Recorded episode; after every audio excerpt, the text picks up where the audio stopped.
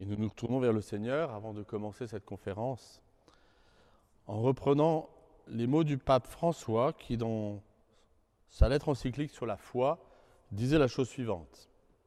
Homère aide notre foi, ouvre notre écoute à la parole pour que nous reconnaissions la voix de Dieu et son appel, éveille en nous le désir de suivre ses pas en sortant de notre terre et en accueillant sa promesse. Aide-nous à nous laisser toucher par son amour, pour que nous puissions le toucher par la foi. Aide-nous à nous confier pleinement à lui, à croire en son amour, surtout dans les moments de tribulation et de croix, quand notre foi est appelée à mûrir. Sème dans notre foi la joie du ressuscité. Rappelle-nous que celui qui croit n'est jamais seul. Enseigne-nous à regarder avec les yeux de Jésus pour qu'il soit lumière sur notre chemin et que cette lumière de la foi grandisse toujours en nous jusqu'à ce qu'arrive ce jour sans couchant qui est le Christ lui-même, ton Fils, notre Seigneur. Je vous salue Marie, pleine de grâce. Le Seigneur est avec vous. Vous êtes bénie entre toutes les femmes, et Jésus, le fruit de vos entrailles, est béni. Sainte Marie, Mère de Dieu, priez pour nous pauvres pécheurs, maintenant et à l'heure de notre mort. Amen.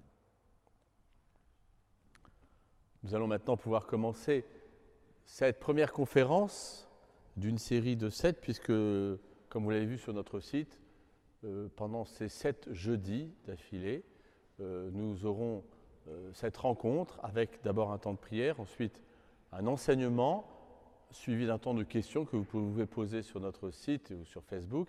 Et ensuite, vous aurez, euh, comme ça a été organisé pour ce soir, j'espère que ça marchera, euh, des rencontres en petits groupes. Voilà. Alors, d'abord, avant d'introduire le thème de la foi, je voudrais revenir sur, plus fondamentalement, pourquoi avoir choisi ce thème des sept vertus? Il nous a semblé, dans la ligne du catéchisme de l'Église catholique, que pour vous aider dans votre vie chrétienne, euh, dans votre vie morale, euh, quel que soit votre âge, votre état de vie, euh, que reprendre cette sagesse de l'Église qui donne un enseignement sur la vie morale, et dans cette période un peu compliquée, je l'espère, vous aidera à mieux discerner ce que le Seigneur attend de vous. D'abord, je voudrais partir de quelque chose d'important pour mieux comprendre ce qu'est la morale et la place des vertus dans la vie morale. Vous savez que Dieu nous a créés, et le jour de la fête des saints, nous l'avons rappelé, Dieu nous a créés et puis sauvés pour la vie éternelle. Donc la fin dernière, notre béatitude, c'est ce pourquoi nous vivons. Et donc tout notre agir, tout ce que nous allons vivre ici-bas, va être lié à cette fin qu'est notre béatitude, la vie éternelle. Et donc, longtemps, on a regardé ce qu'on appelle l'agir humain, c'est-à-dire nos actes, tout ce que nous avons fait aujourd'hui, par exemple, ce que nous avons fait, ce que nous faisons aujourd'hui, ce que nous ferons demain, comme le moyen par lequel nous disons à Dieu, à nous, aux autres, l'orientation de notre cœur. Et donc, vous voyez que pendant longtemps, on a vu notre agir en fonction de la finalité. Pourquoi j'insiste autant sur la finalité? Parce que c'est pour une grande part l'orientation de notre cœur, de notre intelligence vers la fin, qui permettait de donner un sens à nos actes. Et puis à un moment donné, on s'est un peu coupé de cette orientation vers la fin et on s'est concentré uniquement sur les actes, sur l'agir. Et là, finalement, ça a été souvent la question de savoir est-ce que c'est bien, est-ce que c'est mal mais sans regarder pourquoi on le faisait et en vue de quoi. Et donc, c'est ce qu'on appelle en morale la casuistique, c'est cette période où on s'est un petit peu trop concentré, avec beaucoup de culpabilité, beaucoup de scrupules, sur la moralité des actes pour savoir s'il était bon ou mauvais. Et puis, bien, heureusement, une personne comme Thérèse de l'Enfant Jésus nous a aidé à un moment donné à se dire, très bien, c'est bien de regarder ce que nous faisons, mais nous le faisons pourquoi? Vous voyez, c'est sortir d'une morale que j'appellerais de l'obligation, qui peut être euh, culpabilisante, qui peut rendre scrupule. Peut-être que même aujourd'hui, vous voyez, vous n'avez pas fait tout ce que vous deviez faire, euh, vous êtes un peu tendu, il y a des inquiétudes, euh, la culpabilité. Mais si on regarde juste ça sous l'angle de la loi, loi que vous avez dans votre tête, loi que les autres vous donnent, ça peut être angoissant. Si vous regardez les choses par rapport à la finalité, ça donne du souffle. Alors peut-être qu'il y a des belles choses que vous avez fait et vous allez rendre grâce à Dieu parce qu'elles vous ont orienté vers le bien. Et puis si c'est quelque chose que vous avez fait de mal, eh bien il y a la miséricorde de Dieu. Donc vous voyez que la manière dont on regarde l'agir va donner à, notre, à nos actes et à notre journée un tout autre regard. Si je regarde la journée que je viens de vivre aujourd'hui avec une morale de l'obligation, certains vont dire, parce qu'ils sont un peu perfectionnistes, j'ai bien rempli mes cases, mais en fait, le cœur n'était pas là. Ou alors, je n'ai pas réussi à tout faire de ce que je devais faire, avec ce que ça peut laisser comme mauvaise trace. Alors que si je regarde ma vie vers la béatitude, eh bien, il y a ce qu'il y a de bon que je peux offrir à Dieu, et ce qu'il y a de moins bon, de pas bon. Eh bien, il y a la miséricorde et le pardon pour dire pardon Seigneur, je me suis détourné du chemin, mais je reviens sur le chemin. Voilà. Et c'est pour cela que dans la grande tradition chrétienne, on le retrouve évidemment dans l'Écriture avec Saint Paul. Euh, Saint Thomas d'Aquin va construire toute une morale sur ce qu'on va appeler désormais la morale des vertus. Et donc, qu'est-ce que c'est les vertus? Les vertus, alors il y en a trois qui sont données par Dieu, ce qu'on appelle les vertus théologales, la foi, l'espérance et la charité. Je reviendrai sur le fait qu'elles nous sont données pour nous orienter et pour nous donner le cap de notre vie éternelle, de notre appel à la vie éternelle. Et puis, parce que nous sommes aussi appelés à vivre ici-bas pleinement notre vie d'homme, de femme, il y a quatre vertus cardinales, la prudence, la justice, la force et la tempérance. Donc vous voyez, les trois vertus théologales, les quatre vertus cardinales, ça fait les sept jeudis. Et donc, saint Thomas d'Aquin a construit toute sa morale sur ces vertus. Et ces vertus, c'est quoi? Eh bien, c'est que nous avons en nous, ou données par Dieu par la grâce dans les vertus théologales, ou pour les vertus cardinales, des inclinations, c'est-à-dire une orientation vers le bien, c'est nos désirs, nos inclinations. Et les vertus, c'est la capacité par notre éducation, par la culture, euh, par la manière dont on construit sa vie, nous allons bien orienter stabiliser, acquérir des bonnes habitudes qui font que tout ce qu'il y a de bon en nous va effectivement être orienté vers le bien. Et donc, construire notre vie sur ces vertus, c'est construire notre vie sur nos désirs. Nous sommes des êtres de désir, d'abord et avant tout. Dieu nous a créés et Dieu vit cela qui a été bon. Bien sûr que le péché originel nous a blessés, c'est vrai.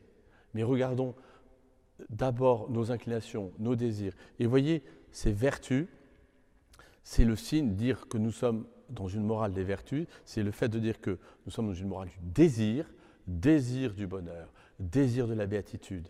Et donc, acquérir les vertus cardinales, c'est l'œuvre des parents par rapport à leurs enfants.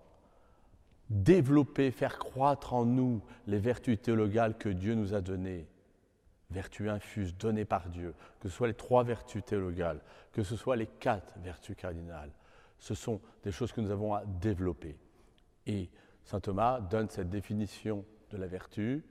C'est une disposition stable, acquise par répétition d'actes, qui me permet de poser des actes de manière ferme, facile et agréable. Vous voyez, plus je, je prends l'habitude de poser un acte bon vers la fin, vers ce vers quoi il est fait, eh bien plus je prends des bonnes habitudes et plus j'acquiers la bonne habitude, plus d'une certaine manière, l'agir m'est facile. Et donc, c'est pour cela qu'on a pris cette option de vous faire réfléchir, de réfléchir ensemble sur chacune de ces vertus, pour voir dans votre vie, là où vous serez heureux peut-être de découvrir qu'en fait, telle ou telle vertu, ben, ça fait déjà longtemps que pour une grande part, elle est stable en vous, et ben, ça sera l'occasion pour vous de rendre grâce à Dieu. Et puis là où vous sentez que cette vertu est encore fragile, euh, ça vous donnera l'occasion, eh bien, à travers tel ou tel acte, peut-être de réorienter euh, euh, telle ou telle habitude bonne, ça s'appelle une vertu, et une mauvaise habitude s'appelle un vice, vers le bien. Je dis souvent aux séminaristes que la vertu, c'est une ligne de crête entre un excès et un défaut. Voilà. C'est une ligne de crête entre un excès et un défaut. Et donc, sur chacune des vertus, nous aurons l'occasion de réfléchir sur, euh, en fonction bien de notre éducation, du milieu dans lequel on vit, euh, si on penche plutôt dans l'excès ou dans le défaut. Et donc, en réfléchissant, ça va vous donner l'occasion de vous orienter toujours plus sur cette ligne de crête qui, à la fin, nous conduira sur la cime. Et je le souhaite et je nous souhaite à chacun de voir un jour Dieu face à face. Et donc, voyez qu'en fait, en parlant de la morale des vertus, ça veut dire quoi?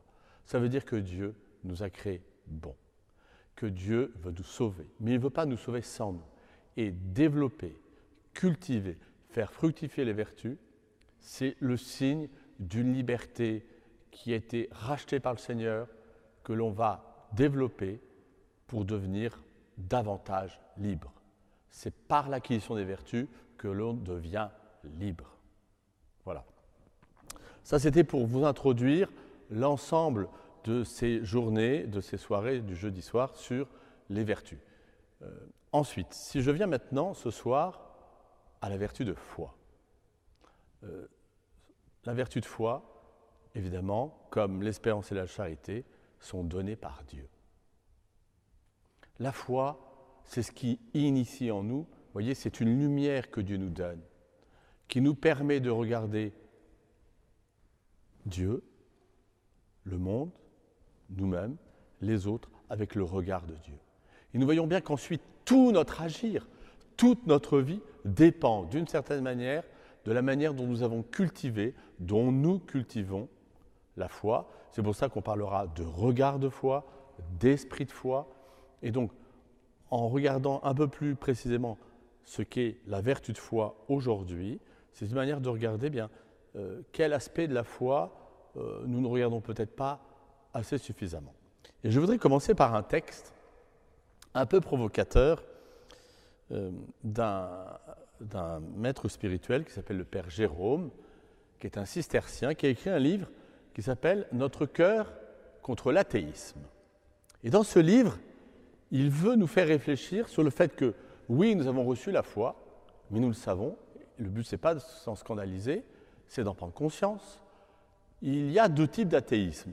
Il y a ce qu'on appelle l'athéisme dur, voilà, il y a ceux qui croient et ceux qui ne croient pas. Il y a ceux qui, professent un athéisme dur. Voilà. Et nous savons suffisamment que c'est quelquefois difficile de vivre avec notre foi, on ne se sent pas compris. D'ailleurs, vous voyez bien en ce moment, dans notre volonté de vivre notre culte, ce qui est pour nous le plus important, le mystère de l'Eucharistie, euh, on ne comprend pas forcément, et l'athéiste dit bah non, euh, euh, on met le culte au rang d'autres activités. On voit bien que là, nous sommes dans, dans quelque chose qui nous sépare. Mais, et c'est là où je voudrais y arriver, il y a un autre type d'athéisme que l'on appelle l'athéisme fluide. Je lis. Il existe en outre un athéisme fluide. J'appelle ainsi cette sorte d'athéisme qui, jamais professé comme tel, se mélange sans tapage à d'autres philosophies, à nos problèmes personnels, à notre religion. Il peut imprégner, sans que nous en ayons conscience, notre jugement de chrétien.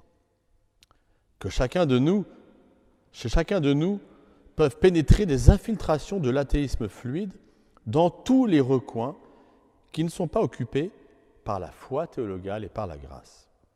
Il prend place chez nous à la faveur du retard que nos convictions religieuses subissent par rapport à notre culture humaine et à notre savoir professionnel. Une araignée tomberait dans notre vin, nous l'enlèverions d'un seul coup. Mais comment éliminer de mauvais grains de sel aussitôt dissous? Nous nous croyons indemnes, et cela, et cependant nous applaudissons sottement à toutes sortes d'hypothèses, de postulats, de slogans, de prises de conscience qui sapent nos croyances. Nous colportons des idées sans discerner leur étiquette d'origine. Le pire, c'est que des idées matérialistes peuvent demeurer dans notre esprit sans qu'elle s'entrechoque violemment avec les idées chrétiennes qui devraient aussi s'y trouver. Ce qui suggère que nos convictions chrétiennes n'ont pas une consistance bien ferme. Voilà le commencement de la défaite. Le matérialisme fluide voisine en notre esprit avec notre christianisme, probablement fluide lui aussi. Vous voyez, c'est un texte un peu provocateur qui veut montrer que nous avons la foi, nous la professons, mais nous vivons notre foi avec nos valeurs, une culture, qui quelquefois, comme il l'a dit, s'entrechoque. Et quelquefois, ben, c'est plus la foi qui nous anime, c'est plus le regard de foi qui guide notre agir. Je vous donne un exemple. Nous croyons, et nous le professons tous les dimanches, que Dieu est tout-puissant, que Dieu est provident. Alors évidemment, il y a des questions comme la question du mal, de la souffrance, qui vient buter quelquefois contre notre foi. Ça, c'est le plus grand des mystères. Mais quelquefois, nous laissons un regard trop humain de journalistes, euh, un regard négatif, comme si Dieu n'était plus le Tout-Puissant, celui qui gouvernait ce monde. Et voyez, un des signes que c'est l'esprit de foi qui gouverne notre vie, qui est l'indicateur, c'est notre esprit de gratitude. Si Dieu est Dieu, si Dieu est le cœur de notre foi, alors comment ne pas croire que dans notre manière de regarder le monde, notre vie, le premier acte que nous ayons à poser, et c'est Jésus qui nous le montre, Père, je te rends grâce. Et Jésus a pu dire cette phrase, je te rends grâce, à des moments qui étaient douloureux. Il manque de pain. Il perd son ami Lazare. Donc dans des moments de joie, comme des moments douloureux, la première chose que Jésus montre, lui qui est le chef de notre foi, c'est l'action de grâce. C'est de rappeler, même si à certains moments pour telle ou telle personne, j'ai bien conscience que ce que je dis est difficile ou douloureux, parce que le mal, la souffrance vient s'entrechoquer sur la foi. Mais toujours est-il que dans cette journée, je vais me coucher comment si je fais ma prière? Dans un esprit de grâce? Et l'évangile d'aujourd'hui nous rappelait que quoi que nous fassions, quoi que nous disions, notre Père est un Père qui nous aime, qui nous devance et qui est déjà en train de nous pardonner. Ça ne susciterait pas dans notre cœur un esprit d'action de grâce? Voyez? Et quand j'alimente mon regard sur le monde, sur la politique, sur l'économie, sur l'éducation, enfin bref, tout ce qui fait notre vie, sans le confronter un regard de foi, vous voyez comment petit à petit, une forme d'athéisme fluide peut s'installer en nous. Vous voyez, la foi, ce n'est pas simplement dire je crois en Dieu. La foi, c'est une posture de vie, c'est un don de Dieu qui vient progressivement irriguer notre intelligence et notre cœur. Et maintenant, j'en arrive à ce que veut dire croire. Qu'est-ce que la foi? Je souris parce qu'en vous parlant, j'ai quelques séminaristes qui m'écoutent, à qui je donne cette année le cours de foi, donc euh, ils vont l'avoir marre que je me répète. Mais ce n'est pas grave. Alors, la foi, donc, elle vient, c'est un don de Dieu, c'est une grâce qui fait que mon intelligence adhère à un niveau de vérité au-delà de mes capacités.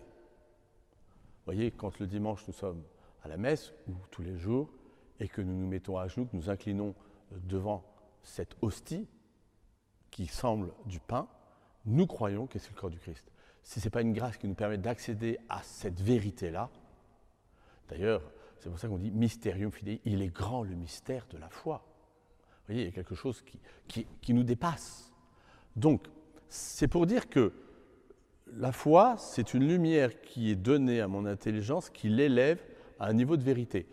Non seulement sur le fait que Dieu existe, que le Verbe s'est fait chair, mais vous voyez, et c'est pour ça que j'arrive, mais aussi que si Dieu est, et que Dieu est Dieu, il est tout-puissant, c'est encore lui qui irrigue, gouverne, crée, sauve ce monde. Et donc vous voyez que dans ma manière de regarder, déjà, je regarde comment cette lumière de la foi irrigue ou non ma manière d'agir, ma manière de regarder les autres. Ce qui ne veut pas dire qu'à certains moments, ce n'est pas difficile. Vous voyez, en ce moment, nous lisons au réfectoire la vie de Sainte Thérèse de l'Enfant Jésus. Et on raconte qu'elle avait une sœur avec qui affectivement c'était difficile, voire très difficile. Et vous voyez, finalement, dans la manière dont elle, elle, vivait cela, à vue humaine, humainement parlant, C'est insupportable. Mais Thérèse, par la lumière de la foi, porte un regard de foi sur cette sœur. Donc elle ne la voit plus simplement avec la chair, sa chair, sa sensibilité, mais elle le regarde avec la foi. Et là, avec sa foi, c'est-à-dire qu'il a fait regarder Dieu, qui fait regarder cette sœur avec le regard de Dieu sur cette sœur, un être unique, aimé de Dieu. Et la charité fait que nous aimons Dieu et tous ceux qui aiment Dieu, donc cette sœur. Eh bien, c'est par ce regard de foi que d'une certaine manière, Thérèse va pouvoir ensuite, en charité, aimer cette sœur. Et voyez, dans tous nos agirs, voyez, tous nos actes humains d'une journée, même la plus banale, même la plus simple, heureuse ou douloureuse, ou très ordinaire, comme dans une routine, eh bien, si je porte un regard de foi sur mon agir, eh bien, c'est ce qui va lui donner une autre tournure, parce que je vais voir cette journée, cet acte comme unique. C'est ce qui fait que quand on vit les choses dans la foi, on ne se lasse pas, on ne s'use pas. Je vous invite à méditer le chapitre 40 d'Isaïe, qui nous montre comment la foi donne des ailes, permet de regarder le monde, soit les autres, et donc ensuite c'est évidemment l'espérance, la charité et toutes les autres vertus qui vont prendre une autre tournure. Donc voyez bien que la foi, est, elle initie, elle est le socle, la pierre angulaire sur lequel tout notre agir, toute notre vie repose. Donc voyez bien, ça c'est le côté lumière. Mais pour que notre intelligence adhère accède à quelque chose qui est au-delà de nos capacités, et c'est toujours vrai dans le fait de croire, notre intelligence a besoin de notre cœur. Et donc, vous voyez, la foi, c'est non seulement une lumière qui vient sur notre intelligence, mais c'est aussi une grâce qui élève notre cœur. Et d'une certaine manière, c'est un acte de confiance. Parce que croire, c'est faire confiance. Et donc, c'est parce que je fais confiance à Dieu que je crois en Dieu. Et donc c'est Dieu qui me donne cette grâce. Mais voyez, pour pouvoir recevoir cet objet de la foi, faire confiance, le plus beau cadeau que Dieu ait donné à cette Église, c'est évidemment son Fils Jésus-Christ, et par Jésus-Christ, l'Église qu'il a enfantée.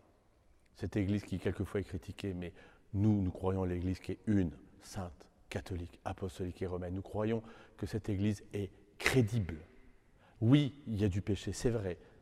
Mais regardons, et nous l'avons fait dans la communion des saints, tous ces saints qui nous ont montré le chemin, qui nous montrent justement qu'il y a quelque chose qui est crédible. Et regardez sur quoi s'est fondée l'Église pendant trois siècles. Sur des hommes et des femmes qui ont dit oui, nous croyons que Jésus-Christ est mort et ressuscité et qu'on va être prêts à donner leur vie. Donc, ce qu'on appelle les martyrs, les témoins. Vous voyez, dans la foi, nous ne croyons jamais seuls. C'est pour ça que dans le catéchisme de l'Église catholique, il est dit je crois, nous croyons. Parce que si nous pouvons, bien sûr que c'est une grâce d'accéder à un ordre de connaissance qui nous dépasse. Bien sûr que c'est une grâce de faire confiance. Mais voyez bien que pour accéder à ce type de connaissance, à ce type d'amour, j'ai besoin de la crédibilité des témoins. Ça s'appelle la transmission, ça s'appelle la tradition de la foi, par l'Écriture, par l'Église, qui, de génération en génération, comme une onde qui dure depuis 2000 ans, fait que j'ai vu des témoins de la foi authentique et qui m'ont fait croire que c'était crédible. Mais je peux rencontrer les grands saints, comme, comme certains ont vu des miracles de Jésus et n'ont pas cru. Donc à un moment donné, il y a un acte de liberté de recevoir ce don de la foi. Et à chaque fois qu'on doit croître dans la foi, donc dans notre croissance de la foi, c'est la même chose. C'est-à-dire que nous sommes libres c'est-à-dire que Dieu nous a donné ce don de croire, mais croire davantage va dépendre de notre liberté, en posant des actes de foi. Quelquefois, ces actes de foi sont faciles à poser. Quelquefois, ils sont durs. Vous voyez, pour ceux qui sont mariés parmi vous, et puis euh, je pense à tout le monde, un lieu fort de l'expérience de foi, c'est le pardon. L'un, quelqu'un m'a fait du mal. À vue humaine, je suis blessé. C'est dur. Et je n'oserais pas aller demander pardon ou recevoir le pardon. Eh bien, vous voyez, si je pose un acte de foi, et c'est ce que les saints nous montrent depuis 2000 ans, alors je peux me mettre à genoux, je peux demander pardon. Eh bien, vous voyez, cet acte de foi me fait grandir dans la foi. et il m'entraîne à en faire un deuxième, et un troisième, et un quatrième. Et voyez, si aujourd'hui, demain et après-demain, vous retournez dans votre vie, pensez aux actes de foi qui ont marqué votre vie et aux actes de foi, enfin vos actes de foi, mais ceux qui vous ont marqué, au point que vous pouvez dire je crois. J'aime beaucoup cette expression de Benoît XVI qui, pour dire je crois, dit je tiens pour ferme, avec certitude. Vous voyez, la foi initie en nous une connaissance avec un certain type de certitude, mais pour cela, vous comprenez qu'il faut faire confiance. Croire, c'est faire confiance, c'est faire crédit, c'est donner du crédit à quelqu'un. Ce quelqu'un, c'est évidemment, c'est Dieu. Mais comme la grâce, c'est-à-dire ce que Dieu me donne, ne se fait pas sans ma nature, eh bien si, humainement parlant, je suis dans un climat de confiance, j'apprends à faire confiance, à me remettre aux autres, vous comprenez bien que je prédispose mon humanité à développer en moi cette vie de foi. Si je suis dans la maîtrise dans ma vie humaine, comment ensuite je vais laisser ce cadeau de la foi se déployer en moi dans la mesure où j'essaie de tout faire rentrer dans mes cases et dans ma raison alors que le propre de la foi, c'est de dilater, c'est de faire exploser, c'est d'ouvrir la raison à quelque chose de plus grand qu'elle. Si je cherche toujours à tout vérifier, à tout contrôler dans mon agir, vous comprenez bien que ça va finir par être un obstacle au développement de la vie de foi en moi. Ça ne se fait pas en un jour. D'ailleurs, on voit bien que quand Jésus rencontre des gens dans l'Évangile. D'ailleurs, c'est un peu humiliant pour les apôtres, parce que souvent, Jésus s'extasie sur la foi, et en général de ceux qui ne sont pas juifs, ou en tout cas pas ses disciples. Je n'ai jamais vu une telle foi en Israël. Et à chaque fois, vous remarqué que quand Jésus s'émerveille sur la foi, c'est sur des actes de confiance, sur des actes d'abandon que pose telle ou telle femme, tel ou tel homme qui vont vers lui. Et puis Jésus, euh, se retourne souvent vers les apôtres avec ce reproche, et celui à qui qui reçoit le plus de reproches, c'est Saint Pierre, homme de peu de foi. Or, les moments où Jésus dit à Pierre, homme de peu de foi, la plupart d'entre nous, nous aurions eu les mêmes réactions. Je vous en donne deux événements.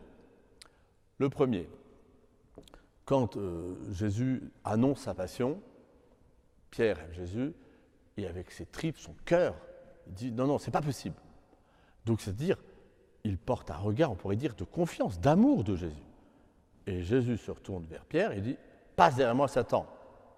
Pourquoi as-tu douté Homme de peu de foi? Parce que, vous voyez là, c'est très profond. En fait, Pierre refuse la croix, refuse le mystère pascal. Bien sûr que dans nos vies, c'est dur. Bien sûr qu'à certains moments, ce mystère pascal euh, peut nous faire peur, il y a des moments donnés où on ne comprend plus. Et le deuxième moment, ils sont sur le bateau, il y a la tempête. Là encore, vous avez vu que Pierre a peur. Il a peur parce que Jésus lui dit une chose qui lui fait peur de perdre Jésus. Là, ils sont sur le bateau, ils ont peur de couler. Et c'est pareil, Pierre pose un acte magnifique. Il marche sur les eaux. Il marche sur les eaux tant qu'il regarde Jésus. Et à un moment donné, il fait quoi? Il regarde ses pieds. Ça, c'est quand dans notre vie, on commence à se réécouter. Vous voyez, je le dis aux séminaristes, c'est le séminariste qui rentre au séminaire, il pose un acte de foi, il marche sur les eaux. Donc il est prêt à s'engager dans notre célibat. Et puis à un moment donné, dans le séminaire, il commence à s'écouter. Non, là j'ai peur, euh, je ne vais pas y arriver, je ne suis pas à la hauteur, je ne suis pas digne. Donc à partir du moment où il ne regarde plus le Christ, forcément qu'il se regarde, il se regarde, il fait quoi? Il coule il fait couler les autres avec lui. Non. Et donc là, Jésus se retourne vers lui et par la main prend sa main. Jésus le sort de l'eau et lui dit Homme de peu de foi, pourquoi as-tu douté Eh bien, vous voyez, il y a un lien très fort, sur lequel je vous invite aussi à réfléchir c'est le lien entre la foi et la peur. Il y a un lien, parce que c'est vrai que nous sommes habité par des peurs. C'est vrai que nous sommes dans un climat qui peut être anxiogène, euh, peur pour vos enfants, peur pour votre femme, votre mari, vos parents, vos amis, pour pour votre travail. Des peurs qui sont archi légitimes. La foi, elle n'est pas magique. Et Jésus n'a jamais promis que cette foi soit magique, mais c'est un acte de confiance qui se fonde, où je tiens pour ferme que quoi qu'il m'arrive, je crois à la vie éternelle. Et donc je crois que même s'il y a des choses qui peuvent sembler douloureuses et difficiles, elles sont orientées vers la vie éternelle. Et c'est pour ça que nous avons besoin, voyez, pour consolider cette foi, de l'exemple de la vie des saints. Vous voyez, nous lisons réfléchissons en ce moment la vie de Terre des enfants Jésus, carmélite, morte à 25 ans. À vue humaine, il y aurait des, une manière de crier, une injustice. Et quand on regarde même la vie de Terre et des enfants Jésus, il y a de quoi d'être surpris. Et pourtant, cette femme qui a construit progressivement sa vie sur la foi, avec des, efforts, des, moments, des actes de foi faciles et des moments difficiles, elle est devenue quelqu'un sur lequel des milliers, des millions de personnes se sont appuyées pour tenir ferme à leur tour. Vous voyez, c'est beau de se dire que Dieu nous a donné cette, ce type de connaissance, cette confiance. Et donc, dans notre vie, vous voyez, pour croître dans la foi, il va falloir donc nourrir la part intellectuelle de la foi et nourrir la part affective de la foi. D'accord? Sur la part intellectuelle, là, euh, j'insiste sur le fait que si la foi est une réalité vivante, puisque croire, c'est croire en Jésus-Christ mort et ressuscité, c'est vivant. Donc, euh, croire, c'est adhérer à Dieu. Eh bien, mon intelligence, qui à la fois reçoit ce don, et c'est normal, veut croire davantage, veut comprendre. Et ça, c'est un signe d'une foi vivante, c'est le signe de la recherche. Je me dis toujours, tiens, est-ce que ce séminariste cherche? Si vere dem querit, c'est le critère qu'on retrouve dans, euh, dans la règle de Saint Benoît, critère du bon novice, c'est-à-dire si s'il cherche Dieu. Et chez vous, chez nous croyants, c'est intéressant de voir se dire, tiens, quand est-ce que j'ai ouvert le catéchisme de l'Église catholique pour la dernière fois? Alors vous allez me dire, au moment où je vous parle, vous êtes en train de m'écouter. C'est-à-dire, vous êtes en train de vous questionner sur votre foi. Donc vous me dire, voilà, pas de critique à faire, puisque justement, on est en train de vouloir nourrir notre foi. C'est vrai. Donc je vous félicite. Et Dieu vous félicite et il en est très fier. Mais quand même, euh, regardez euh, dans l'ordre de la foi, jusqu'à où va cette curiosité? Euh, Et j'en profite pour vous dire une chose importante. Voyez, dans la foi, je vous ai parlé de l'Église. Et dans l'Église, il y a le magistère de l'Église. Et dans le magistère de l'Église, il y a quelqu'un à qui Jésus a confié la foi, c'est Pierre et ses successeurs. Donc voilà, je, vraiment, je vous invite dans votre vie de foi, protéger votre amour de l'Église et du pape. Il y va de la foi.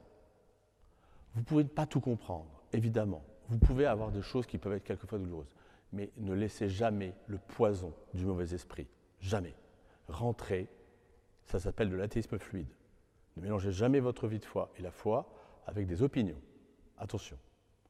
Je, le dis peut-être un peu sérieusement, mais en tout cas, nous, vous voyez, dans notre maison, ça nous l'avons reçu de notre fondateur, l'abbé Guérin, ça s'appelle le sens de l'Église, ça s'appelle l'amour de l'Église, et ça, jamais rien ne passera. Parce qu'il y va de notre foi, de la foi de l'Église, que de ne pas laisser des porosités ou des choses rentrer en cela. Là encore, vous pouvez, avec votre intelligence, ne pas tout comprendre, dire je ne comprends pas tout. Il y a des lieux, des espaces où vous pouvez poser des questions dans le bon esprit. Et pour cela, je vous invite à aller à la source. Ce n'est pas aller lire les textes dans ces cas-là. Écoutez vraiment. Et voyez, la foi, c'est d'abord et avant tout une écoute. Une écoute de la parole de Dieu. Une écoute du magistère de l'Église. Une écoute des hommes et des femmes de foi qui nous montrent le chemin. Ça, c'est ce qui vient nourrir, enraciner, euh, donner une consistance et qui fait que le je tiens pour ferme devient fort et que devant ensuite les questions, les difficultés, il y a quelque chose d'indéracinable. Je sais en qui j'ai mis ma foi. Ça, c'est la part intellectuelle. Et puis, il y a la part affective. C'est la part de la confiance. Et là, vous voyez, c'est pour ça que j'ai autant insisté sur la notion d'Église, sur le sens de l'Église, sur l'amour de l'Église, qui est le lieu par excellence, ce que j'appelle le climat, ce que j'appelle le terreau, ce que j'appelle le mycélium, ce que j'appelle l'univers dans lequel notre foi va croître et grandir. Et pour cela, il y a un exercice très important, c'est de poser régulièrement des actes de confiance, des actes de foi, et, j'insiste là-dessus, aussi de confiance humaine. Parce que c'est vrai que plus j'apprends à faire confiance, même humainement, quitte à paraître naïf, parce qu'il y a quelquefois dans notre christianisme ce que j'appellerais une dose de cynisme ou d'esprit critique qui semble euh, donner quelque chose de beau à l'intelligence, mais en fait, la foi, elle a quelque chose de naïf, elle a quelque chose de bienveillant. Il suffit de regarder le regard du Christ, qui n'empêche pas de regarder les choses et de dire là où est le bien, là où est le mal. Mais attention au cynisme. Parce qu'il ne peut pas avoir de cynisme et de confiance. Or, la confiance, elle grandit. Et vous voyez, ma foi, elle va grandir donc en nourrissant la part intellectuelle de la foi et en nourrissant la part de confiance. Et évidemment, la part de confiance, c'est évidemment dans notre agir.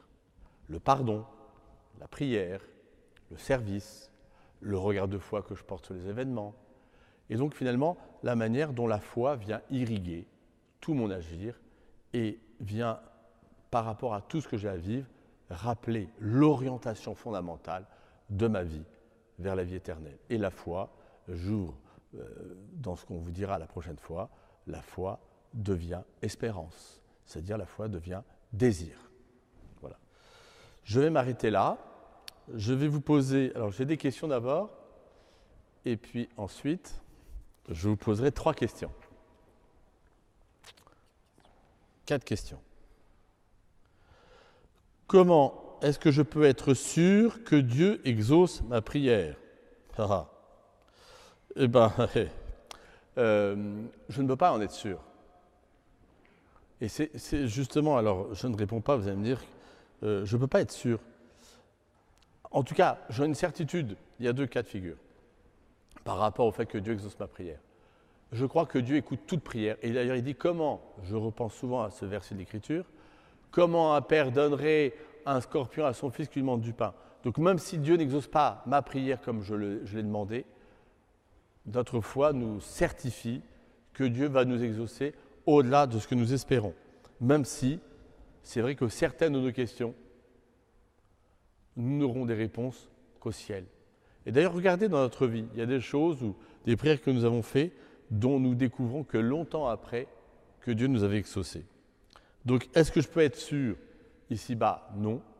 Le moment où j'en serai sûr, c'est au ciel. La foi ne devient-elle pas une autoconviction sur ma propre vie? Effectivement, c'est une critique qui nous est faite, puisque je vous disais, pour croire, faut vouloir croire. C'est ça la foi. Pour croire, faut vouloir croire. Donc effectivement, certains pourront nous dire, oh, en fait, vous vous obligez à croire. Mais euh, non, d'abord parce que personne m'oblige à croire. C'est un acte, la foi, où comme je fais confiance à Dieu, qui est une sortie de moi. C'est là où soit je crois que Dieu existe, et quand je dis pour croire, faut vouloir croire, c'est que je, je me décentre de moi-même. De fait, pour certains, mais dans ces cas-là, c'est plus la foi, c'est une forme de fidéisme. Ça peut être effectivement certains, à certains moments, une autoconviction. Euh, s'il vous plaît, pourriez-vous nous transmettre une photo du texte euh, lu dans le topo? Alors, comment on va faire ça? Est-ce qu'on peut. Après, euh, on vous déposera une photo de ce texte par la suite de ce livre du Père Jérôme? Comment exercer concrètement la foi quand on regarde les événements actuels? Alors effectivement, euh, comment exercer concrètement la foi? Euh, bah, D'abord, prendre le temps. Je pense que la première chose à faire, je n'ai peut-être pas assez dit tout à l'heure, c'est sur la prière. Et le grand acteur de la prière, c'est effectivement l'Esprit Saint qui va nous permettre de lever notre regard pour prendre du recul sur les événements et de demander la grâce au Seigneur de les voir comme lui les voit. C'est là où nous avons aussi besoin les autres pour nous éclairer dans la foi. Euh, c'est là où aussi on a besoin de nos pasteurs, des chrétiens, entre nous, où en portant un regard de foi, nous allons nous nourrir et nous permettre de nous dégager, d'abord premièrement, de nous dégager ou de traverser la peur, parce que c'est la première chose qu'il faut traverser, et de voir très concrètement euh, là où nous, à notre place, le Seigneur nous attend. Parce que quelquefois, il y a une confusion, on, se trompe de mission. Le but, ce n'est pas de vouloir répondre à toutes les questions de l'histoire de l'univers. Quand Jésus était il y a 2000 ans sur Terre, il a effectivement voulu sauver tous les hommes, mais il s'est intéressé, il s'est occupé de là où il était. Et donc, quelquefois, nous nous trompons, c'est-à-dire que euh, nous confondons notre regard de foi et un regard historique, sachant que là, il n'y a qu'au ciel. Et quelquefois, nous nous, nous nous éloignons de ce que nous pouvons regarder dans notre vie de foi. Euh, alors, c'est vrai que comment se placer avec la foi dans un monde laïque, par exemple vis-à-vis de la bataille judiciaire pour reprendre les messes Bien là, très concrètement, si vous regardez les choses dans la foi, vous allez voir que nos pasteurs, les évêques, euh, ont fait un référé. Ensuite, effectivement, je souhaite, et notre prière, c'est de prier pour que les consciences de ceux qui ont à prendre la décision entendent notre demande. Si nous sommes exaucés euh, Deo gratias, nous pourrons dire bah, que Dieu a entendu notre prière si effectivement nous ne sommes pas exaucés tout de suite, ça ne veut pas dire que Dieu n'a pas exaucé notre prière, mais ça veut dire que Dieu regarde les choses autrement. Là, on rentre dans ce qu'on appelle vraiment le mystère, euh, si ce n'est pas du mal, mais en tout cas un mystère qui nous dépasse. Et là, c'est là où c'est très important de regarder les choses, de revenir au concret de nos vies. Parce que c'est dans le concret de nos vies très, que l'on perd papier. Parce que si on, s'évade trop, toujours à essayer toujours de tout analyser, on peut vite perdre pied. Comment éduquer la vertu de foi à mes enfants Eh bien, comme je vous le disais, les nourrir dans la foi par un vrai catéchisme. Euh, il y a celui qu'ils reçoivent à l'Église, mais celui que vous pouvez continuer à nourrir. Euh, nourrir leur regard de foi, leur apprendre à regarder les choses avec la foi, les verbaliser. Et vous voyez, devant les événements, dire, ben voilà, euh, donc de verbaliser concrètement, et j'insiste beaucoup sur la bienveillance et la confiance, qui est le climat dans lequel ils vont grandir. Euh, pourriez-vous, s'il vous plaît, donner des actes concrets d'actes de foi? Alors, les actes concrets d'actes de foi, je vous ai donné euh, tout à l'heure l'acte du pardon.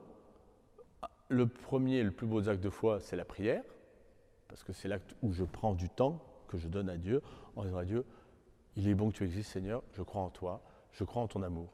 Donc la prière, c'est le premier acte de foi. Le deuxième, c'est effectivement il y a la place du pardon. Et puis après, il y a dans notre agir de croire, euh, euh, de croire que dans mon agir, euh, Dieu m'invite et que mon agir a une valeur. Ça, c'est aussi un acte de foi. je pense à toutes ces, à toutes ces mamans qui, toute la journée, s'occupent de leurs enfants, et puis ceux qui, dans la vie professionnelle, font des choses plus ou moins drôles, de croire aussi, ça c'est très important, à la valeur salvifique, c'est-à-dire aussi rédemptrice là j'ai parlé rapidement tout à l'heure du mystère de la croix, euh, qui dans nos vies fait que le Christ, lui, n'est pas venu détruire la souffrance, il est venu l'habiter, et il nous aide à agriguer euh, dans notre vie et à donner une valeur à ce qui en soi n'en a pas forcément. Si je coule quand je m'écoute moi-même, quid de mes désirs et de l'écoute profonde de soi? Eh bien, il y a une bonne et juste écoute de soi, quand c'est nos désirs. Si effectivement je finis par tourner autour de moi, euh, je ne l'ai peut-être pas assez dit, mais il y a un lien entre la foi et la charité. Donc la foi euh, me, va à un moment donné me pousser en dehors de moi vers les autres. Donc euh, en soi, c'est le critère, si je m'écoute moi, c'est que je ne suis plus dans un regard de foi sur moi. Parce que si je porte un regard de foi sur moi, c'est-à-dire je porte le regard que Dieu a sur moi, il me pousse à sortir de moi. C'est le propre de la vocation de, nous-mêmes de, rentrer dans un don de soi. Si je, finis dans une introspection de moi-même, c'est que je, ne suis plus dans un regard de foi. Justement, le regard de foi sur moi euh, va venir purifier ce qui quelquefois peut être trop psychologique. D'où d'ailleurs, c'est ce lien entre la psychologie et la vie spirituelle. Euh, à certains moments, si on est trop dans le psychologie qui ne comporte pas un regard de foi, euh, on peut finir pour le coup par couler et désespérer. Vous voyez, par exemple, je vous parlais de la culpabilité tout à l'heure. Si j'ai un regard trop humain, euh, j'ai fait ça bien, j'ai fait ça mal, il y a de quoi déprimer. Si je porte un regard de foi, et l'évangile de tout à l'heure nous y a encore encouragé, euh, je sais que quoi que je fasse, le Seigneur, et je porte ce regard de foi du Seigneur sur moi, et là, ça me descend de moi, et ça me fait sortir de moi. Il y a des personnes qui disent vouloir croire et regrettent de ne pas avoir la foi. Pourquoi Dieu ne leur donne-t-il pas le don de la foi? Très bonne question. Ça, c'est un mystère. Effectivement, alors là, je dis qu'il y a deux types de personnes. C'est une question que les scénaristes m'ont posée ce matin. C'est pour ça que ça me fait sourire. Euh, alors, dans certains cas, Dieu ne donne pas, n'accorde pas ce don de la foi tout de suite, comme pour purifier le désir. Et c'est mystérieux de voir combien des personnes ont cherché Dieu longtemps, et mystérieusement, en le cherchant en dehors du monde de la foi, on, sont devenus presque comme des sentinelles pour d'autres.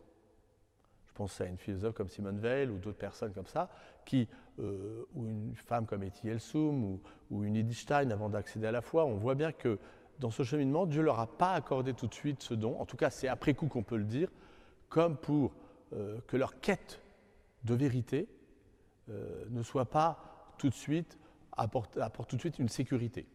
Donc ça c'est pour certaines personnes, et pour d'autres, euh, c'est que mystérieusement, Dieu leur a proposé ce don et ils s'y sont fermés. Parce que c'est une certitude, si Dieu veut sauver tous les hommes, alors Dieu propose la foi à tout homme. Même si l'expression et l'explicitation de sa foi ne sera pas forcément la même pour tous. La foi ne peut-elle pas être parfois un endormissement intellectuel, un confort de certitude? C'est ce que je voulais dire tout à l'heure. C'est pour ça que j'insistais sur la recherche. Si la foi s'enferme dans des certitudes bétonnées, c'est qu'on n'est plus dans une vie de foi formée vivante. C'est qu'on s'est enfermé dans des sécurités. La foi vivante, elle est en recherche. Et le propre de celui qui cherche, c'est qu'il est prêt aussi à être bousculé.